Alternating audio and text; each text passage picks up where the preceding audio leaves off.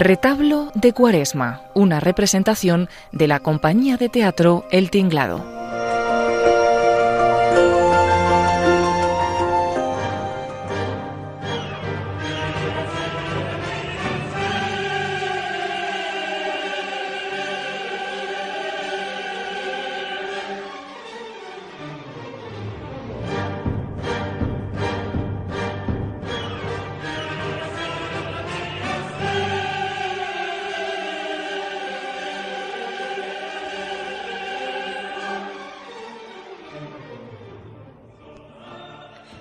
Grupo de teatro El Tinglado de la parroquia de Nuestra Señora de Moratalaz de Madrid presenta la obra Retablo de Cuaresma en una adaptación radiofónica de Fernando Fernández Corro para Radio María con el siguiente reparto.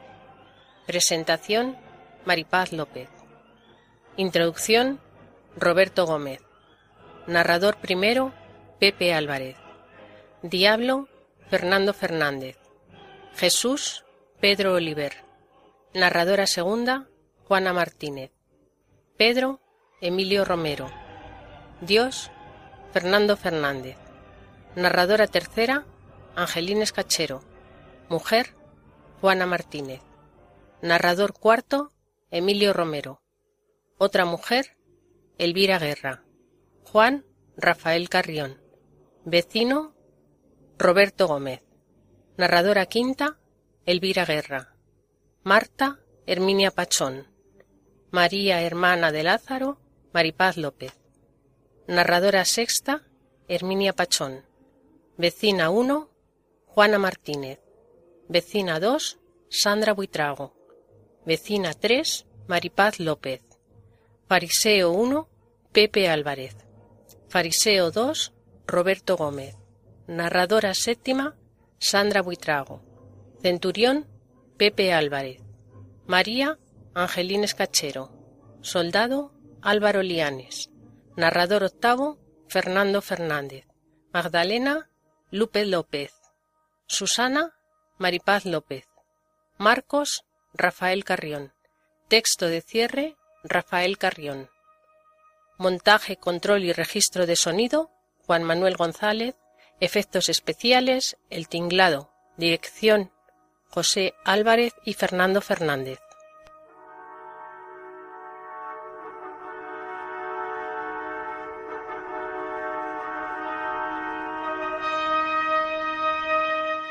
El grupo de teatro El Tinglado tiene el gusto de presentarles una selección de textos, ordenados con una cierta cronología y que recorre episodios de la vida, de las dudas y de los convencimientos de Jesús, así como el tránsito hacia su pasión y su muerte, en el que manifiesta sus dudas y sus miedos más humanos, al tiempo que se deja coger con toda humildad y obediencia en la casa del Padre. Se relata al mismo tiempo el episodio de su resurrección y la esperanza de que éste y su muerte fue para redimirnos a todos y limpiar nuestras almas de pecado, demostrando su enorme generosidad.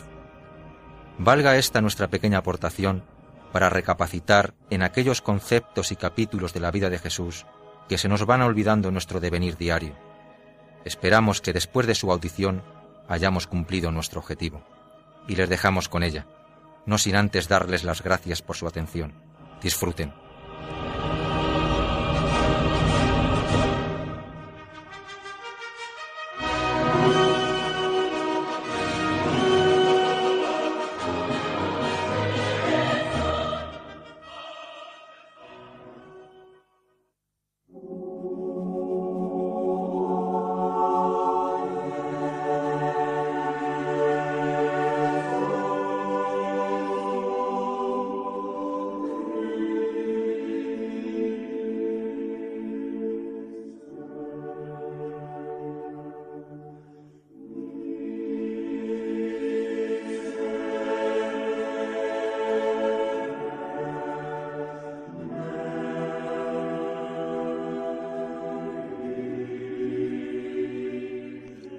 Jesús es tentado en el desierto.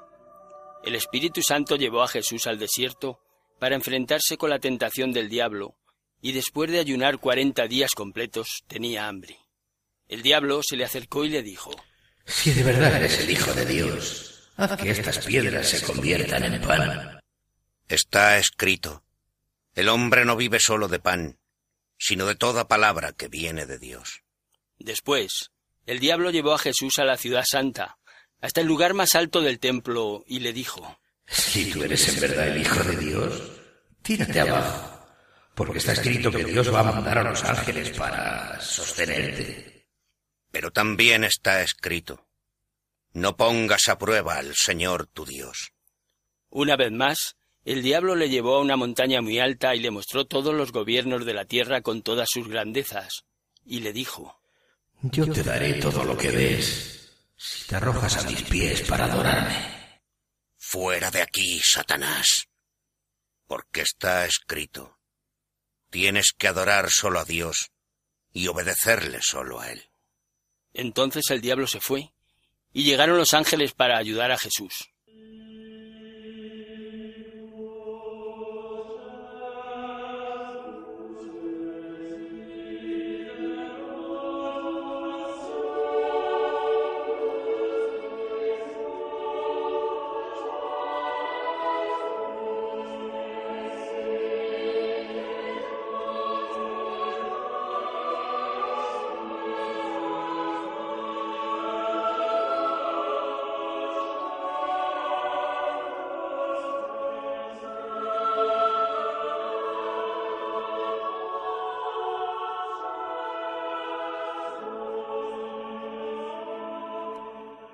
El Padre nos enseña a escuchar a Jesús. Jesús llamó aparte a Pedro, a Santiago y a su hermano Juan, y los llevó a un cerro bastante alto. Cuando estaban allí, se transfiguró delante de ellos. De repente, su cara se llenó de luz como el sol, y sus ropas eran brillantes como la luz. Después vieron cómo Moisés y Elías charlaban con él. Y Pedro le dijo a Jesús, Señor, qué bien está este lugar. Si te parece, puedo preparar aquí tres cabañas una para ti y las otras para Moisés y Elías. Todavía Pedro no había terminado de hablar cuando los envolvió una nube de luz, de la que salía una voz que decía Este es mi Hijo querido, mi elegido. Escuchadle. Al oír la voz, los apóstoles cayeron al suelo de cara, llenos de miedo y asombro.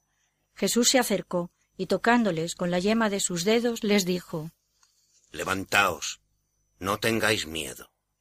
Pero al levantar los ojos no había nadie más. Jesús estaba solo. Después, al bajar del cerro, Jesús les dijo No contéis nada de lo que habéis visto, hasta que el Hijo del Hombre se levante de la muerte.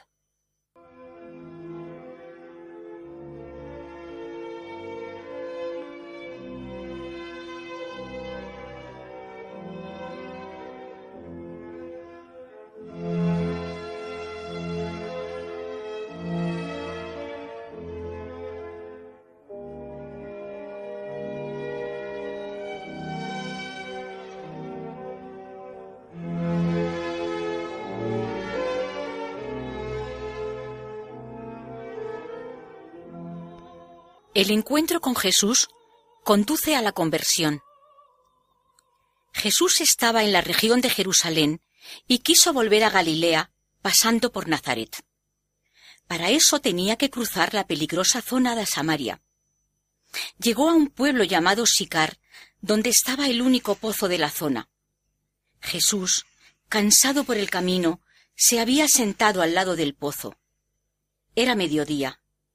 Una mujer de Samaria fue al pozo a sacar agua, y Jesús le dijo ¿Me das un poco de agua, mujer?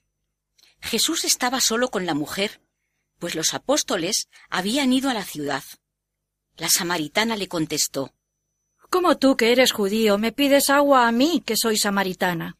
La extrañeza de la mujer venía dada porque en aquellos tiempos los fariseos y los samaritanos se comportaban entre ellos como enemigos, Jesús le contestó Si conocieras el don de Dios y quién es el que te dice dame un poco de agua, tú se la habrías pedido a él y él te habría dado su agua viva, la mejor que nunca podrás suponer. ¿No tienes nada para sacar el agua? El pozo es bastante hondo. ¿De dónde vas a sacar ese agua viva que dices? ¿Acaso eres más poderoso que nuestro padre Jacob, que nos dejó este pozo donde tomó agua él, sus hijos y sus animales. El que tome este agua mañana tendrá otra vez sed. Pero el que tome el agua que yo le daré, nunca más va a tener sed y le llevará a la vida eterna. Entonces, dame de ese agua para que no tenga más sed y no necesite venir hasta aquí todos los días a sacar agua del pozo. Créeme, mujer, llegará la hora en que adoraréis al Padre, pues llegan los tiempos en que los hombres adorarán al Padre en espíritu y en verdad, porque eso es lo que Dios quiere. Dios es espíritu, y los que le adoren beberán de ese agua.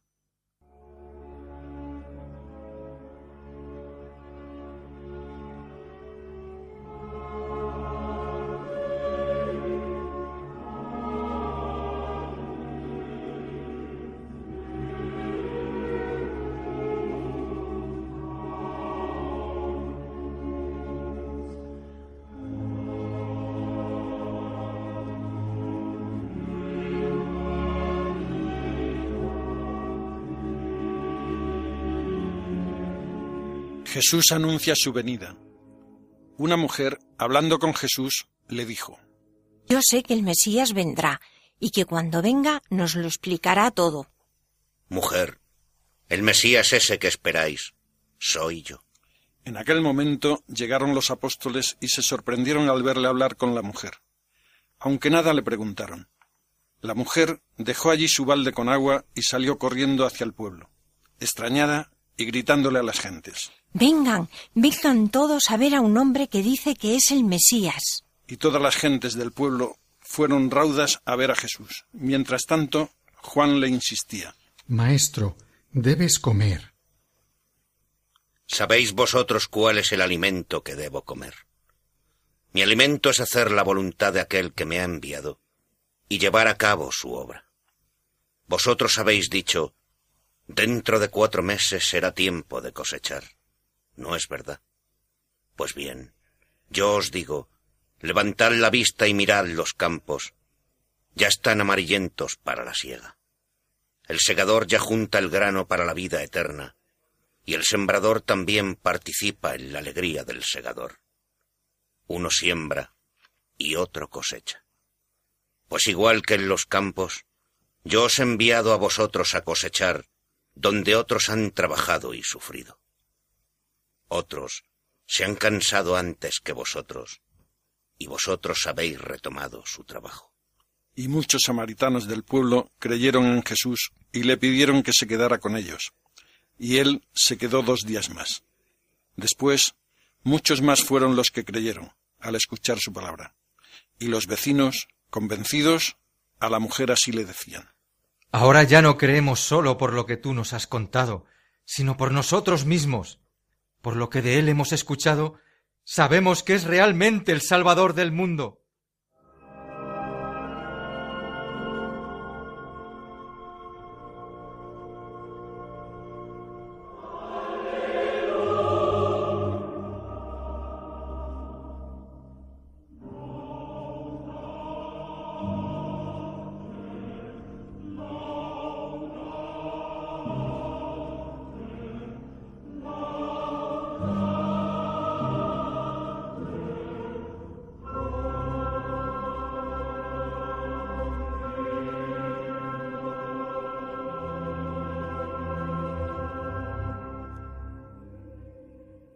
Jesús el Señor de la vida.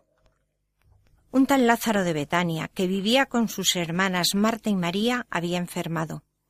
Por ello las hermanas mandaron un aviso a Jesús que decía Señor, tu amigo Lázaro está enfermo. Al recibir la noticia, Jesús dijo a sus apóstoles Iremos tan pronto nos sea posible.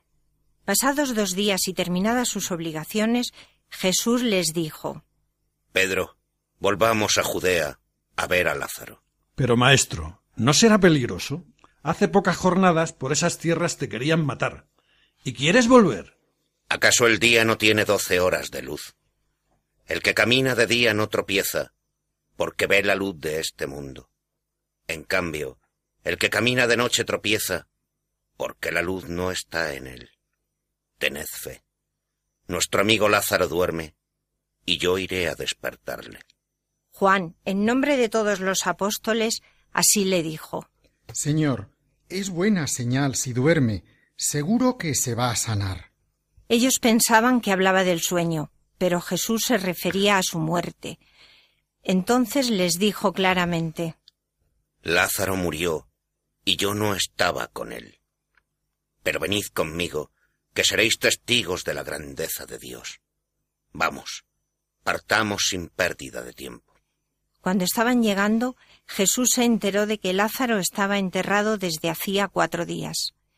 De Betania a Jerusalén hay solo unos tres kilómetros. Muchos fariseos iban a visitar a Marta y a María por la muerte de su hermano. Al enterarse de que Jesús estaba llegando, Marta salió a su encuentro y María se quedó en casa con las visitas. Cuando se hubo reunido con Jesús, Marta dijo Señor, si tú hubieras estado aquí, mi hermano no habría muerto. Estate tranquila y ten fe, Marta. Tu hermano resucitará. Sí, sé que va a resucitar, pero en el día del juicio final. Yo soy la resurrección y la vida. El que cree en mí, aunque muera, vivirá. Y todo el que vive y cree en mí, no morirá jamás. ¿Crees lo que te digo? Señor, creo que tú eres el Mesías, el Hijo de Dios, el que tenía que venir al mundo. Después fue a llamar a María, la otra hermana de Lázaro, y ésta le dijo en voz baja El maestro está aquí, y te manda a llamar. Se levantó rauda y fue a su encuentro.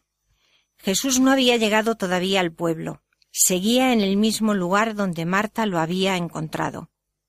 Los fariseos que estaban en la casa dando el pésame a María, al verla levantarse repentinamente, la siguieron pensando que iba a llorar a la tumba de su hermano. María llegó donde estaba Jesús, y al verlo se arrodilló y le dijo Señor, si tú hubieras estado aquí, mi hermano no habría muerto. Al verla llorar a ella y a los fariseos que la acompañaban, Jesús, conmovido, les preguntó ¿Dónde está? Síguenos. Al llegar al lugar donde estaba Lázaro, Jesús se puso a llorar. Algunos fariseos criticaban. ¿Cómo alguien que dicen que hace tantos milagros no pudo evitar que Lázaro muriera? Jesús, muy emocionado, llegó al sepulcro, que era una cueva con una losa redonda a modo de puerta, y dijo Retirad la losa que tapa la salida.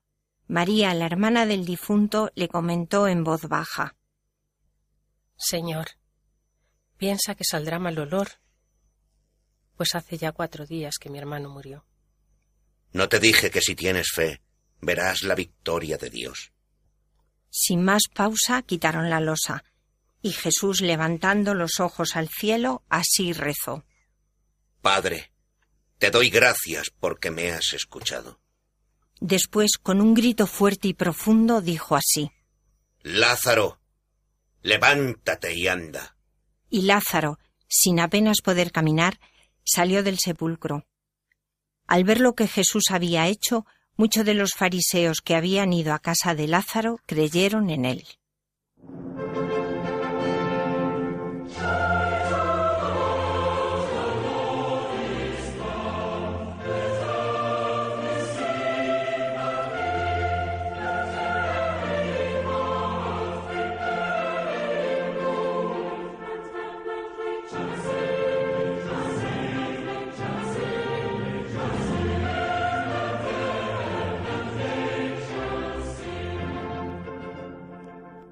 Jesús nos abre los ojos del alma. Jesús salió del templo y al pasar vio a un ciego de nacimiento que estaba sentado en el suelo. Pedro le preguntó Maestro, ¿por qué nació ciego? ¿Porque pecó él o porque pecaron sus padres? No pienses en por qué nació ciego. Simplemente piensa que dentro de la infinita obra de Dios ha creado un ser capaz de ver con los ojos del alma. Ahora sígueme y verás algo más de su grandeza. Enseguida Jesús mezcló su saliva con tierra del suelo e hizo un poco de barro, y con él embadurnó los ojos del ciego y le dijo Ve a lavarte a la pileta de Siloé. Obedeciendo a Jesús, así lo hizo. Se lavó los ojos y cuando volvió ya había recuperado la vista. Un acontecimiento tan milagroso no podía dejar indiferente a las gentes que le conocían. Y no paraban de comentar unos con cierta dosis de asombro y otros con cierta dosis de incredulidad. ¿Este no es el ciego que se sentaba en este lugar a pedir limosna? Sí, es él. No, solo es alguien que se le parece. Los descreídos, aquellos que su ceguera interna no les dejaba, ni querían ver con los ojos del alma, llevaron al que había sido ciego ante los fariseos. Estos le preguntaron una y otra vez, sin querer reconocer el prodigio. Al haber sido en sábado lo acontecido, y siendo este un día festivo e inhábil para los judíos, y en el que no se podían hacer ninguna actividad, encontraron en este argumento el único por el que podían socavar su acción. Por esto, dos de los fariseos así le replicaron. Este hombre no puede ser enviado de Dios. No respeta el sábado. Entonces, ¿cómo es posible que un hombre normal, un pecador, haga semejantes milagros? Los fariseos desconfiaron que fuera verdad el que alguna vez hubiera sido ciego. Habiéndose enterado Jesús de lo sucedido, al encontrarles, les dijo Yo vine a este mundo para llevar a cabo un juicio, para que aquellos que no ven, vean, y los que creen ver se vuelvan ciegos, para después devolverles a la luz. Los fariseos que estaban con él, escuchándole, dijeron Dinos, maestro, ¿acaso somos ciegos nosotros? Si vosotros supierais aceptar que estáis ciegos, no tendríais pecado. Pero estáis convencidos de ver solo aquello que queréis ver. Algún día lograréis ver la verdad, la única verdad, y se os caerá la venda de vuestros ojos.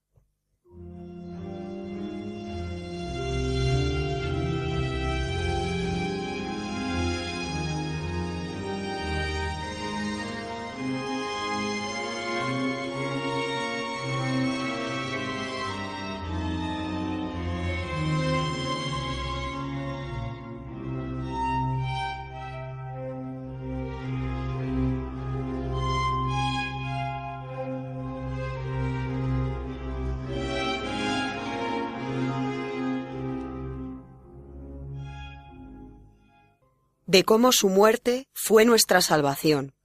La decisión de Caifás no se hizo esperar. La cruz, con el cuerpo de Jesús colgado de ella, con sus brazos abiertos y clavados, se fue elevando lentamente. El verdugo le dobló las piernas por las rodillas en ángulo, le cruzó un pie sobre otro y con pesados golpes de maza le atravesó un clavo más largo entre los huesos de los tobillos. Los soldados, riéndose, clavaron por último la tablilla de cargos sobre la cabeza de Jesús. Y el centurión, con tono sarcástico y burlesco, así le dijo ¿Qué pasó con tu reino de Dios? ¿No dijiste que iba a llegar pronto? Sí. Hoy. Hoy mismo. Dios no puede fallarnos. Hoy llegará a su reino.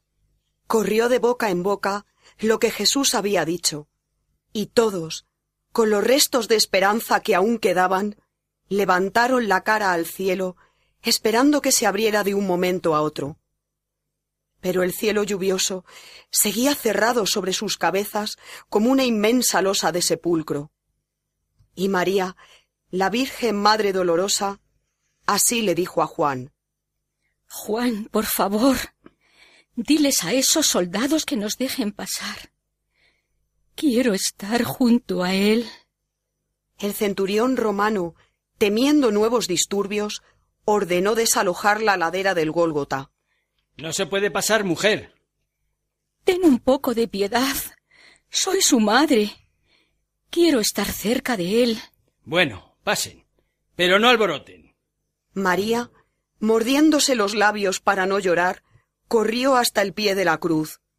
Sobre ella, Jesús forcejeaba tratando de hallar un alivio imposible. El cuerpo totalmente crispado se retorcía de dolor. Jesús. Hijo. María se abrazó al palo negro que chorreaba sangre y pegó la frente contra los pies de Jesús, destrozados por aquel clavo de hierro. Jesús reconoció aquella voz y haciendo un enorme esfuerzo inclinó la cara hacia ella. Su santa madre, no pudiendo contenerse, así le dijo Hijo. Hijo mío. Jesús miró a su madre, quiso sonreírla, pero sólo consiguió una mueca. Madre. Juan. Cuida tú a mi madre. Cuídala. Dios mío, ¿por qué me has abandonado? Un soldado tomó un trapo, lo mojó en vino mezclado con mirra, lo hincó en la punta de su lanza y se lo acercó a los labios. Jesús apenas pudo probarlo, y con un hilo de voz sólo le salió de sus labios. Se acabó. Todo se acabó. Jesús, colgado entre el cielo y la tierra, reunió las últimas fuerzas que le quedaban y así se comunicó con su padre en su último estertor. Padre, en tus manos encomiendo mi espíritu. Padre. Padre. Después inclinó la cabeza. Todo el cuerpo se desplomó pesadamente sobre el madero. Dos soldados se acercaron a la cruz, con las lanzas en la mano. María, sacando fuerzas de las pocas que le quedaban, así les dijo Por favor, ¿qué más le van a hacer? Ya está muerto. Pártate de ahí, mujer. Esta muerte hay que comprobarla. Son las órdenes. Uno de los soldados, empuñando fuertemente la lanza que había traído, la dirigió contra el cuerpo de Jesús, y de un golpe certero en su costado le atravesó el corazón.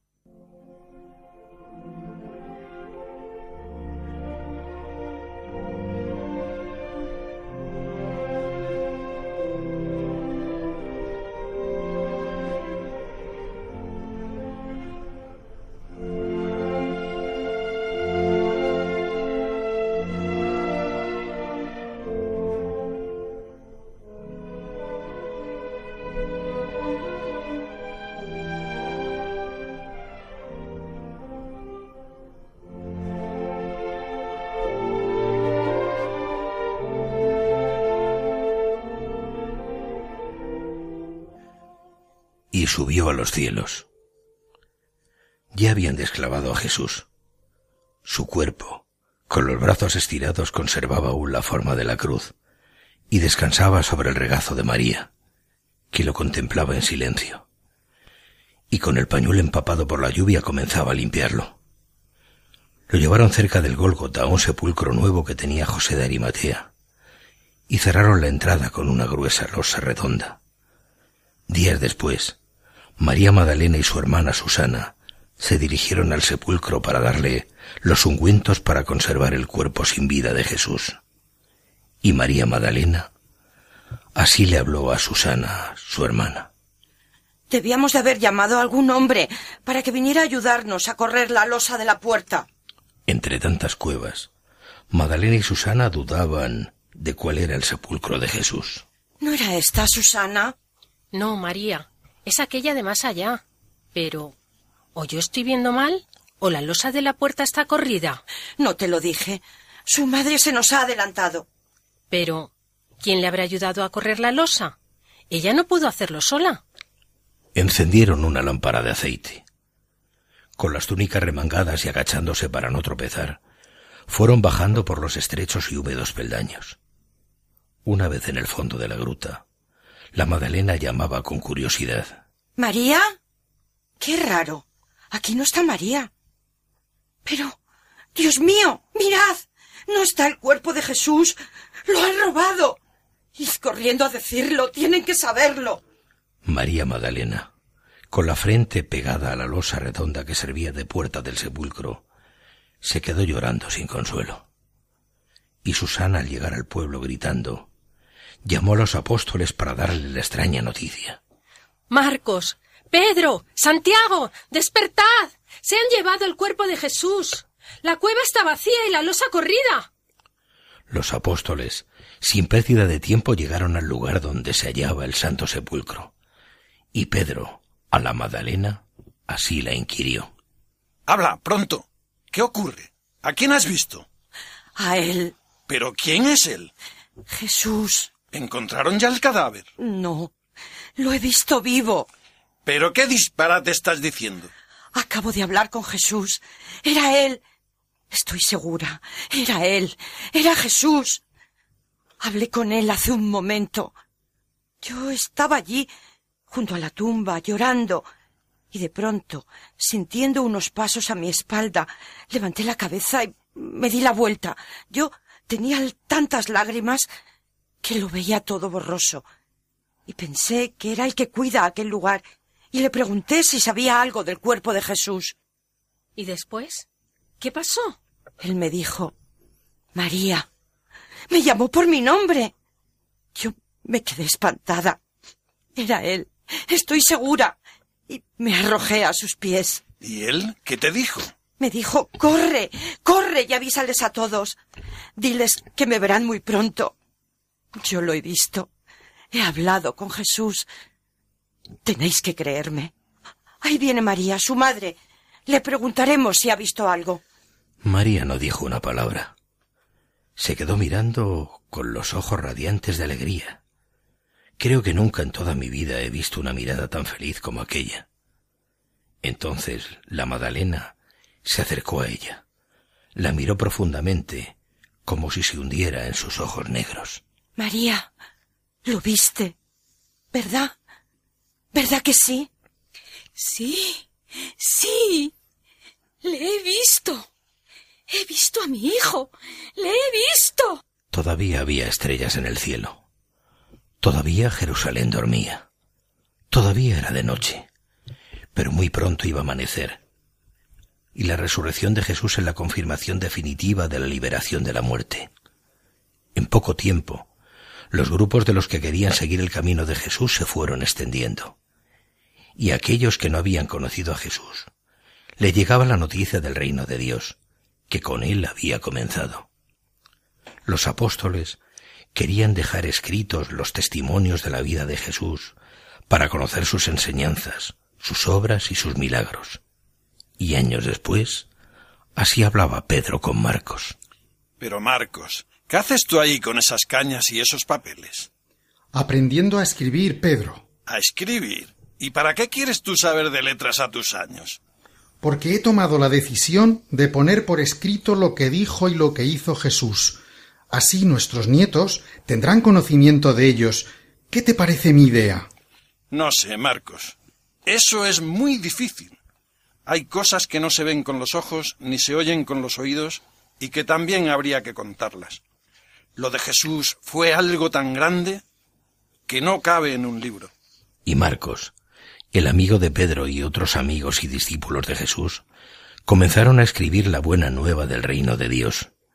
Y muchos que no habían conocido a Jesús empezaron a conocerlo al leer los relatos de su vida y de cómo Dios le levantó de entre los muertos. Las gentes siguieron esperando su vuelta, pero sin embargo, cuánto tiempo nos costó comprender y hacer comprender a los nuestros que no debíamos de estar mirando al cielo esperando, sino compartir la fe con nuestro hermano, con aquel que teníamos a nuestro lado. Cuánto tiempo con la vista al cielo, para ver llegar a Jesús sin darnos cuenta de que, desde que Dios lo levantó de entre los muertos, su espíritu llena la tierra, y que donde dos o tres hombres rezan, sufren y esperan, ahí está Él, presente. Cuánto tiempo hasta comprender que aquel Jesús había sido enviado por Dios como Señor del cielo y tierra, y elevado ahora por encima de todos los señores de este mundo, no se había ido. Al contrario, se quedaba para siempre con nosotros todos los días, hasta el final de los tiempos.